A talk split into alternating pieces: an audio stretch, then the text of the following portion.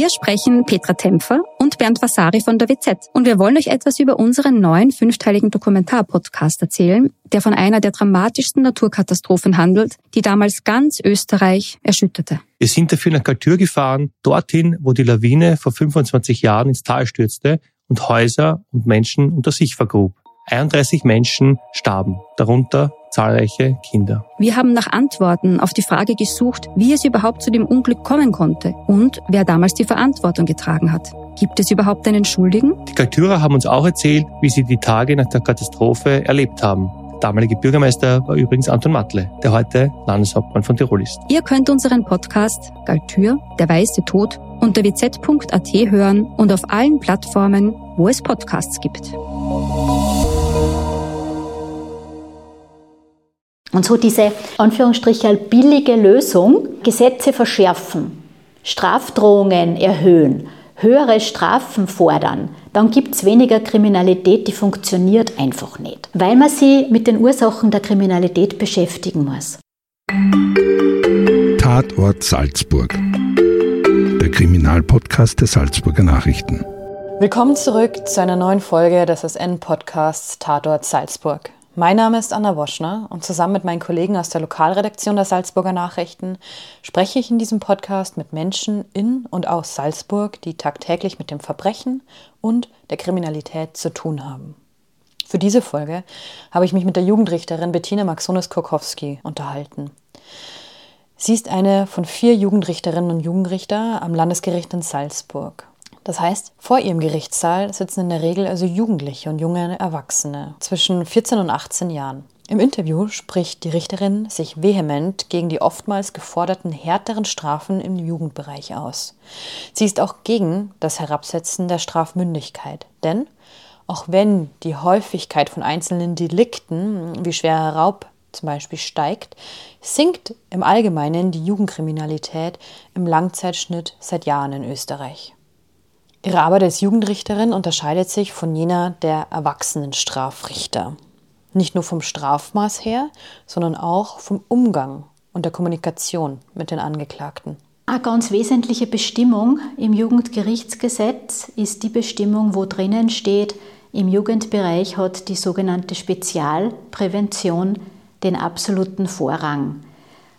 Und ich glaube, das ist so die ganz wesentliche Herangehensweise, sich wirklich bei jedem Jugendlichen, natürlich auch bei jedem jungen Erwachsenen ganz genau zu überlegen, welche staatliche Reaktion, welche staatliche Sanktion ist jetzt notwendig, dass man diesen ganz konkreten Jugendlichen bestmöglich von weiteren Straftaten abhalten kann. Die Generalprävention, das heißt, wie wirkt jetzt die konkrete Strafe auf die Allgemeinheit, spielt im Jugendbereich nur in besonderen Fällen eine Rolle. Das ist ein wesentlicher Unterschied zum Erwachsenenstrafrecht. Also geht es gar nicht so sehr um die Wirkung nach außen, sondern auf die mögliche Erziehungsmaßnahme der Jugendlichen? Jein. Wirkung nach außen ist schon ein wichtiger Punkt. Das ist ein interessantes Thema, die sogenannte Generalprävention. Da gibt es zwei Aspekte einen positiven und einen negativen. Der negative Aspekt, da geht es so um das Schlagwort Abschreckung. Und an diesen negativen Aspekt glaube ich persönlich einfach nicht wirklich. Ja, ich glaube nicht, dass in der Sekunde X irgendein Straftäter an die Konsequenzen denkt bei der jetzt üblichen Kriminalität. Vielleicht spielt es eine Rolle bei Korruptionsdelikten, bei in dem Bereich, wo man so vielleicht vernunftorientierter strafbare Handlungen begeht. Bei einer klassischen Körperverletzung früher am Rudolfski glaube ich nicht, dass irgendjemand, der sich denkt, so, jetzt schlage ich zu, über die Konsequenzen irgendwelche Gedanken macht. An was ich schon glaube, das ist der positive Aspekt, nämlich das Vertrauen der Bevölkerung zu stärken, dass Rechtsprechung funktioniert und dass man mit Konsequenzen rechnen muss, wenn man sich nicht so verhält, wie es die Rechtsordnung vorschreibt. Die Art der Delikte bzw. die Bandbreite an Delikten ist im Jugendbereich genauso gegeben wie im Erwachsenenbereich, sagt die Richterin. Erfahrungsgemäß haben wir natürlich relativ viel Körperverletzungsdelikte wir haben Sachbeschädigungen, so Graffiti-Sprühereien zum Beispiel, wir haben Diebstähle, Einbrüche, wir haben Raubdelikte, wir haben zum Teil auch schwere Raubdelikte, wenn zum Beispiel Waffen verwendet werden. Man kann sagen, dass auch im Jugendbereich eigentlich das quer durch den ja, strafrechtlichen Gemüsegarten geht. Was wir vielleicht ein bisschen weniger haben, sind Wirtschaftsdelikte. Kann ein Urteil idealerweise dafür sorgen, dass junge Straftäter abgeschreckt werden? Es gilt nach wie vor, dass die Kriminalität männlich ist. Das ist ganz äh, eindeutig. Ansonsten gibt es schon Gemeinsamkeiten. Ich würde jetzt einmal sagen, dass so die Aufwachsbedingungen unserer Jugendlichen oft alles andere als ideal sind. Und das wirkt sie einfach aus. Ja, es gibt schon natürlich auch, nennen wir es jetzt mal, wohlstandsverwahrloste Jugendliche, die dann strafbare Handlungen begehen. Aber wir haben schon oft schwierige familiäre Verhältnisse. Nicht die idealen Ausbildungsergebnisse. Ja, wir haben viele Schulabbrecher. Wir haben viele Jugendliche, die einfach ja nicht nur keine Schulausbildung haben, sondern auch nicht wirklich einen Plan, was eigentlich irgendwann einmal mit ihrem Leben anfangen wollen. Und das sind immer ganz, ganz schlechte Voraussetzungen. Und wenn Sie jetzt mehrere junge Menschen in einer durchaus krisenhaften Zeit, so wie es jetzt ist, zusammenfinden, keine Struktur haben, eigentlich nicht wissen, was mit sich selber und mit einem langen Tag anfangen sollen, wenn Sie die jetzt zusammenfinden, dann ist das oft eine sehr gefährliche Mischung und die Gruppendynamik ermöglicht dann oft leider Negatives. Ist die Bewährungshilfe einmal angeordnet, besteht weiterhin ein laufender Austausch zwischen der Richterin, dem Bewährungshelfer, der Bewährungshelferin und dem Jugendlichen. Halten die Jugendlichen die regelmäßigen Termine beim Bewährungshelfer nicht ein oder wird er wieder straffällig, kann trotzdem in letzter Konsequenz die bedingte Strafe widerrufen werden und der Jugendliche oder junge Erwachsene muss die Strafe im Gefängnis absitzen. Wir haben natürlich auch Einzeltäter, Anführungsstrichen, aber gerade so bei den Jugendlichen und jungen Erwachsenen würde ich jetzt mal vom Bauchgefühl sagen, ja, ohne statistische, statistischen Hintergrund haben wir schon sehr oft mehrere, die sie einfach finden und dann oft auch wirklich aus Langeweile ja, aus Abenteuerlust manchmal, die einfach fehlgeleitet ist, strafbare Handlungen begehen, ohne wirklich über die Konsequenzen nachzudenken. Wo man dann so verharmlosend zum Beispiel bespricht, man geht jetzt irgendjemanden abziehen und mahnt damit einen Raub. Und der Raub ist einfach ein Delikt, das hat für Erwachsene eine Strafdrohung bis zehn Jahre. Das ist jetzt keine Kleinigkeit und dessen sind sich viele einfach nicht bewusst. Es waren in den letzten ja, Wochen, wenn nicht Monaten, auch immer wieder Fälle vor Gericht, die, ja, wo die Jugendlichen immer wieder straffällig werden, die, die dann das vierte, fünfte, vielleicht sogar häufiger mal vor Gericht sitzen. Häufen sich diese Fälle oder ist das nur ein persönliches Empfinden? Ich glaube, es ist ein persönliches Empfinden und ich glaube, dass man mit dem wahnsinnig vorsichtig sein muss. Ähm, jetzt aus der persönlichen Erfahrung würde ich so einschätzen, dass wir äh, große Gruppe von Jugendlichen haben, die sehen wir einmal am Landesgericht oder am Bezirksgericht. Dann ist schon eine deutlich kleinere Gruppe, die ein zweites Mal kommt. Und die Gruppe, die man jetzt, ich meine, ich mag das Wort nicht, ja, aber es wird halt gern verwendet als Mehrfachtäter oder Intensivtäter, die ist wirklich überschaubar. Und diese überschaubare Gruppe, das hat es immer schon gegeben. Das ist nichts Neues. Ja, und es ist ja wirklich spannend, dass uns das Gefühl so täuscht. Weil wenn man sich die Statistik anschaut, dann sind die Zahlen, die Kriminalitätszahlen, die Anzeigenstatistiken, die tatverdächtigen Statistiken wirklich rückläufig. Und wenn man sich da anschaut, und ich meine jetzt, weil das ein großes Thema jetzt ist, äh, die zum Beispiel, wenn man nimmt die 14- bis 18-Jährigen, also strafmündig wird man ja mit 14, das heißt mit dem Tag, der auf den 14. Geburtstag folgt, und man bleibt dann jugendlich bis zum 18. Geburtstag. Also wirklich am Tag des 18. Geburtstags ist man immer nur jugendlich. Und wenn man sich da die Zahlen anschaut, dann hat man im Jahr 2019 bei dieser Gruppe 14 bis 18, 33.705 Tatverdächtige in der Statistik gezählt. Und im Jahr 2021 sind es 28.930. Es sind fast 5.000 weniger. Wenn man dann zusätzlich nur berücksichtigt, dass ja eigentlich auch die Bevölkerung immer mehr wird, ja, ist schon interessant. Das ist ein gewaltiger Rückgang und wir haben alle oder viele ein anderes Gefühl dazu. Und die Frage ist, warum täuscht uns das Gefühl so? Warum? Ich glaube, dass wir alle viel aufmerksamer sind, äh, was jetzt so Gewalt und Kriminalität um uns herum mit sich bringt. Ich glaube, die Sensibilität ist in den letzten Jahren, Jahrzehnten da wirklich gestiegen. Und auch die mediale Berichterstattung. Weil es gibt dann einfach immer wieder so Highlights, die liest man dann überall und die bleiben dann hängen. Ich habe ein bisschen gekramt in meinem persönlichen, äh, in meinem persönlichen, weiß ich nicht, Archiv, weil ich hebe mir manchmal Zeitungsartikel auf. Ja? Und die sind jetzt von 2008 und die Schlagzeile war Jugend treibt Kriminalität in die Höhe. Mehr Haft ist keine Lösung. Ähm, harte Jugendstrafen. Oder was habe ich da noch? Höhere Strafen senken die Kriminalität nicht. Das heißt, wir haben dasselbe Thema immer wieder. Ja, und wenn man sich dann die Zahlen anschaut, die damals die große Sensation waren und Wahnsinn, die sind ungefähr immer gleich. Es gibt immer Schwankungen. Aber die Bandbreite ist jetzt nicht so gravierend unterschiedlich, wie man glaubt, und die Tendenz geht eindeutig nach unten, trotz steigender Bevölkerungszahlen. Und was auch noch spannend ist, ich habe mir dann auch noch angeschaut, die 10- bis 13-Jährigen, die, die nicht strafmündig sind. Da ist das Bild ähnlich. Ja, da waren im Jahr 2019 7.951 Tatverdächtige. Da muss man wissen, strafmündig wird man, wie gesagt, erst mit 14. Aber die Polizei zeigt auch die unter 14-Jährigen, äh, die strafbare Handlungen begehen, die halt keine sind, weil sie nicht strafmündig sind, trotzdem an. Und die, da gibt es eine Statistik dazu. Und bei diesen 10- bis 13-Jährigen äh, ergibt die Statistik für 2019 7.951 und für das Jahr 2021 7.426. Also wieder ein Rückgang.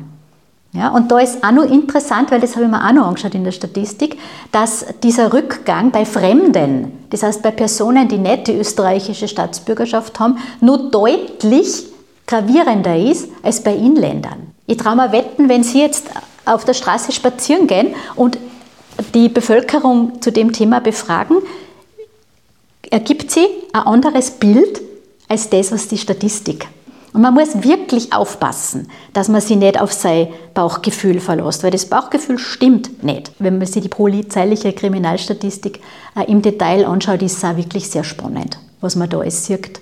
Die unter 14-Jährigen, die ja so furchtbar auffällig sind und wo immer wieder dann geäußert wird, man äh, senkt man das Alter der Strafmündigkeit. Ja? Und ich kann immer nur sagen, nein, auf gar keinen Fall. Ja? Das ist, glaube ich, das kontraproduktivste, was man tun kann. Und es ist immer alles so eine wahnsinnig billige Lösung. Kinder gehören nicht ins Gefängnis und Kinder gehören eigentlich auch nicht vors Strafgericht. Und so diese Anführungsstriche billige Lösung, Gesetze verschärfen, Strafdrohungen erhöhen, höhere Strafen fordern, dann gibt es weniger Kriminalität, die funktioniert einfach nicht, weil man sich mit den Ursachen der Kriminalität beschäftigen muss. Man muss sich überlegen, warum begehen 14, 15, 16-jährige strafbare Handlungen. Und wenn man sich mit dem einmal ernsthaft auseinandersetzt, dann glaube ich, kommt man als jeder Mensch, der einfach ein bisschen, sich, weiß ich nicht, ein bisschen mit der Materie beschäftigen will, zum Ergebnis, einsperren allein wird das Problem nicht lösen. Und das Problem heißt, ich muss für Chancen sorgen. Ich muss dafür sorgen, dass auch die, die sie in der Schule schwer dann irgendeinen Schulabschluss erreichen. Ich muss unterstützen, so viel wie es nur geht. Und genau die, wo man jetzt leichtfertig einmal sagt, ja, das nutzt eh nichts, ja, der verdient es eh nicht. Ja? Wenn wir da was erreichen wollen, dann müssen wir da investieren. Und nicht nur immer sagen, sperrt sie sein, sperrt sie sein. Wir dann das eh, ja? wenn es nicht anders geht. Aber Haft muss immer die allerletzte Möglichkeit sein. Und je jünger die Straftäter sind, desto genauer muss man sich das überlegen, weil man macht mehr kaputt, als man rettet. Kann ein Urteil idealerweise dafür sorgen, dass junge Straftäter abgeschreckt werden? Das ist eine schwierige Frage. Wenn ich jetzt Nein sage, dann habe ich so das Gefühl, mein berufliches Engagement hätte jetzt von vornherein keinen Sinn.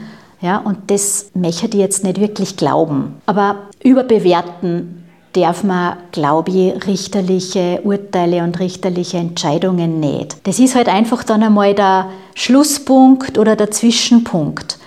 Aber das, was schiefgelaufen ist, ja, das liegt Jahre, manchmal viele, viele Jahre zurück. Und das, glaube ich, kann man durch ein Urteil, auch wenn man sich nur so viel Gedanken macht, nicht so einfach reparieren.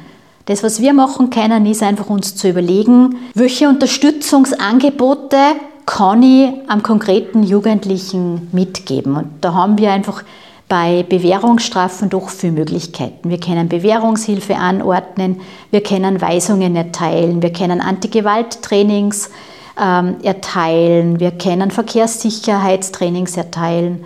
Aber das ist halt alles schon relativ spät. Ja, ich glaube, viel wichtiger ist, ganz, ganz bald anzusetzen. Ich glaube, so früh wie es geht. Und ich glaube einfach, dass so Dinge wie Schulsozialarbeit, ja, soziale Trainings, äh, Gewaltprävention als wirklich fixer Bestandteil in der Schule, dass das, wenn überhaupt, was hilft. Wie könnte man denn nach einem Urteil oder in Kombination mit einem Urteil in wie Sie gesagt haben, in die Jugendlichen investieren, dass sie von dieser vielleicht schiefen Bahn wieder wegkommen? Ich glaube, eine der aus meiner Sicht erfolgversprechendsten Varianten ist eine sogenannte bedingte Freiheitsstrafe auszusprechen. Damit ist gemeint eine Freiheitsstrafe auf Bewährung, die nur dann einen Sinn hat, wenn man das kombiniert mit Begleitmaßnahmen. Bewährungshilfe für die Dauer der Probezeit ist aus meiner Sicht eine sehr ja, konstruktive Maßnahme, weil einfach der Bewährungshelfer für die Dauer der Probezeit und üblicherweise setzen wir jetzt die Probezeit mit dem Maximum fest, das sind drei Jahre, das einfach möglich ist, der Bewährungshelfer oder die Bewährungshelferin den Straftäter oder auch die Straftäterin über einen langen Zeitraum begleitet, mit Rat und Tat zur Seite steht und sich jetzt um die wesentlichen Basics im Leben kümmert. Das heißt, wie kann man den unterstützen, die Schule zu beenden, vielleicht eine Lehre zu beginnen?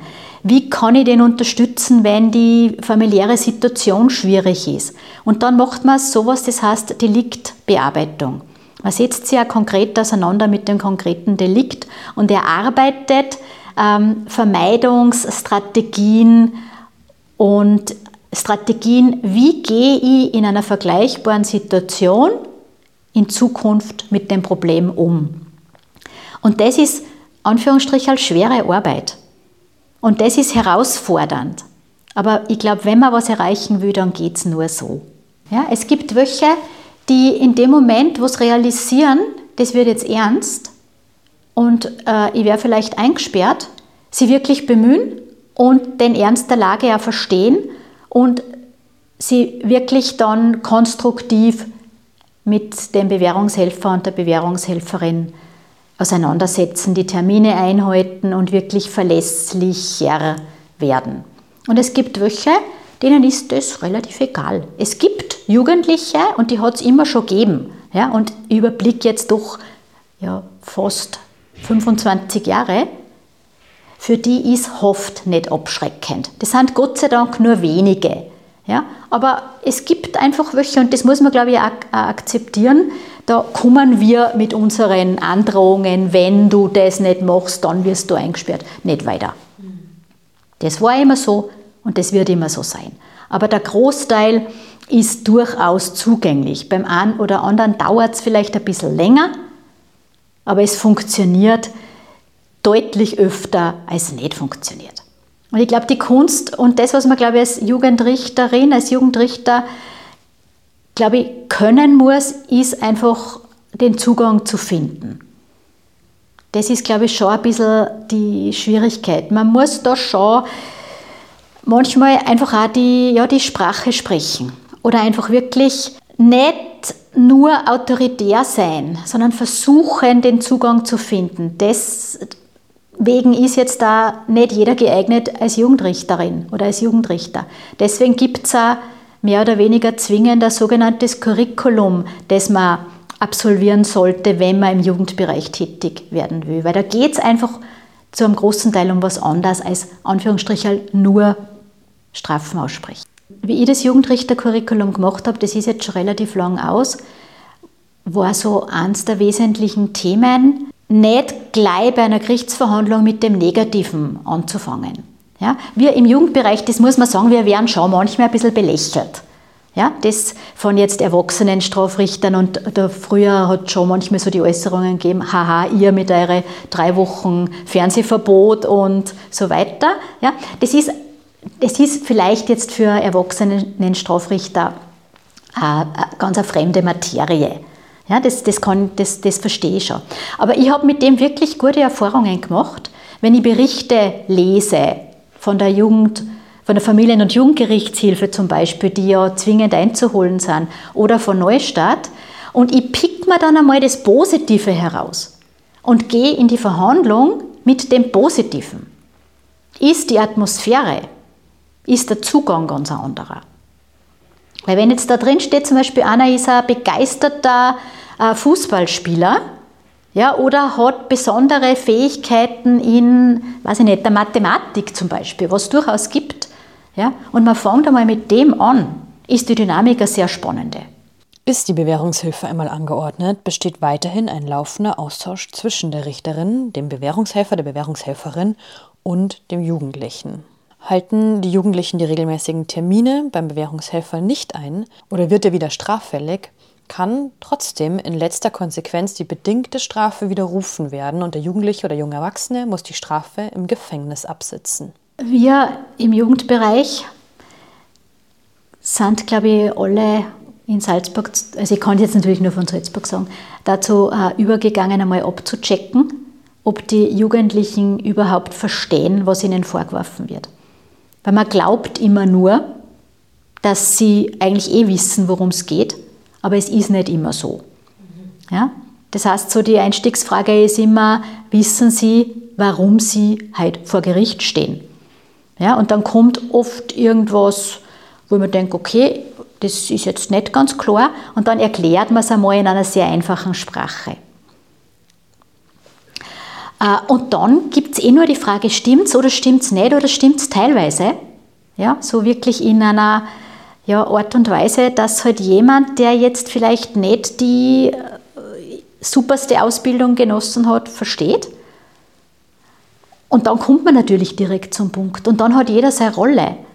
Ja, und auch wenn ich jetzt am Anfang nett und freundlich anfange mit Fußballspielen oder Mathematik oder irgendeiner, irgendeinem Instrument, das man gut beherrscht, gibt es dann schon diese, diese ganz konkrete Frage zur ganz konkreten strafbaren Handlung und die wird dann ganz konkret besprochen. Und wir brauchen im Jugendbereich auch immer länger als für Erwachsene, weil die Erfahrung zeigt einfach, man kann vielen Angeklagten und besonders den Jüngeren keine größere Freude machen, als sie so schnell wie möglich zu entlassen. Ja? Weil jetzt dann am Punkt bleiben, und nachfragen, warum, weshalb, wieso, das braucht Zeit und das ist das, was anstrengend ist. Ja, und das Schönste für Jugendliche ist, wenn sie sich hinsetzen und sagen, ich bin geständig und das war's dann. Gibt es trotzdem sowas wie hoffnungslose Fälle? Das ist schon wieder eine schwierige Frage, weil irgendwie mag ich das jetzt nicht wirklich bejahen, weil irgendwie das sehr negativ und sehr frustrierend ist. Aber das eine oder andere Mal denke ich mir schon, das wird schwierig, dass sich das noch ändert. Aber ich habe es einfach auch erlebt ja, in den letzten 25 Jahren, dass beim einen oder anderen, wo ich mir gedacht habe, puh, wie wird das enden, plötzlich einfach im Leben irgendwas passiert ist, das wirklich was verändert hat. Was man nicht vergessen darf, ist, wir haben ja Jugendliche, die sind jung. Ja, die werden ja reifer, die werden älter. Und dem einen oder anderen gelingt es ja dann doch, die Schule zu beenden, eine Lehre zu beginnen, eine Lehre zu absolvieren. Der eine oder andere findet dann eine vernünftige, stabile Freundin. Und das ist dann der Punkt, der es ändert. Und Wertschätzung ist einer, glaube ich, der wichtigsten Punkte, dass man eine kriminelle Karriere vielleicht doch beenden kann. Wertschätzung durch einen Beruf, der einen Spaß macht, Wertschätzung durch Partner, Wertschätzung durch Eltern, Wertschätzung durch Gesellschaft. Ja, das sind, glaube ich, ganz, ganz wichtige Punkte. Derzeit passiert ja auch was. Es passiert manchmal vielleicht ein bisschen zu wenig. Der Punkt ist, es ist dann eine Aufgabe fürs Jugendamt, für die äh, Kinder- und Jugendfürsorge. Äh, und da muss man sagen, das sind Bereiche, die einfach kaputt gespart worden sind. Da braucht man Ressourcen, da braucht man einfach viel, viel mehr, dass jetzt äh, das Jugendamt die Möglichkeit hat, bei den Problemfällen mehr zu tun. Natürlich steht man auch da manchmal an. Das, das, dessen sind wir uns sehr bewusst. Aber da brauche ich Ressourcen. Und da muss was passieren. Und da muss ich was tun. Aber nicht einsperren. Ja. Sozialkonstruktive Arbeiten, das ist wichtig. Und das muss man anfangen, so bald wie es geht. Und dafür braucht man Ressourcen. Ja. Dafür braucht man wirklich viel Geld. Und das ist viel teurer, als wenn wir immer alle einsperren.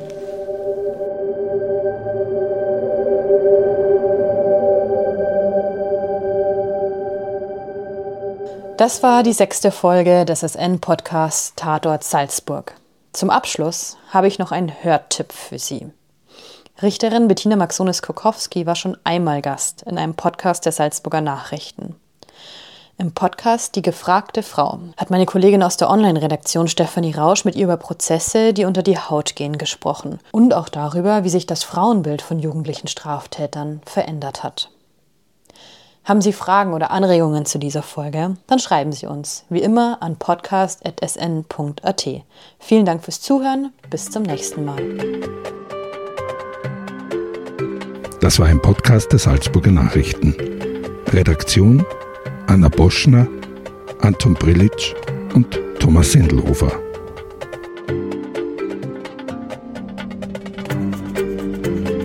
Wenn Sie mehr wissen wollen, finden Sie uns im Internet unter www.sn.at.